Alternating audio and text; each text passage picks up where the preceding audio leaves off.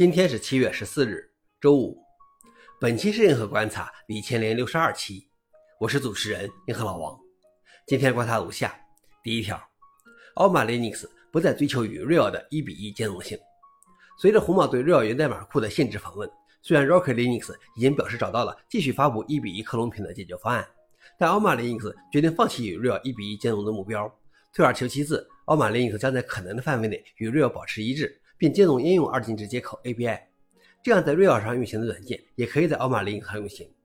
对于典型的用户，这将意味着你在使用 Alma Linux 时几乎不会有什么变化。最大的变化是，Alma Linux 将不再与红帽保持问题级的兼容性，现在可以接受红帽发布周期之外的问题修复。虽然这意味着一些 Alma Linux 用户可能会遇到 Real 中没有的问题，但 Alma Linux 也可能会接受尚未被 Real 接受的补丁。消息来源：Alma Linux。老王点评：这就是红帽的目的吧？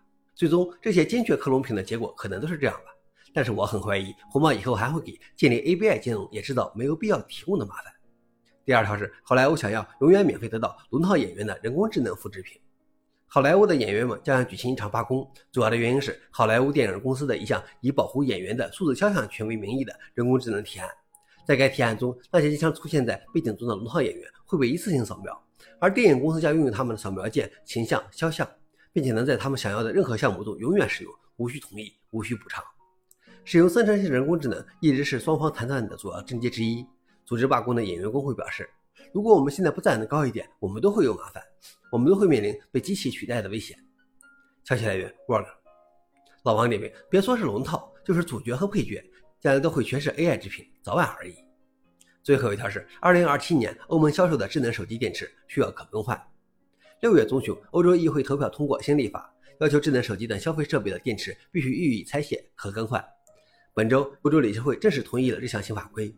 任何想要在欧盟销售手机的制造商，必须确保这些手机在2027年之前拥有可更换电池。消息来源：Android Authority。老王点评：自从智能手机开始流行，不知道为什么大家就接受了电池的不可更换。现在，欧洲带了一个好头。最后是回应。B 开始 FS 在进入 Linux 6.5受阻之后，计划在两个月后再次尝试进入 Linux 6.6。以上就是今天的硬核观察。想了解视频的详情，请访问随附链接。谢谢大家，我们明天见。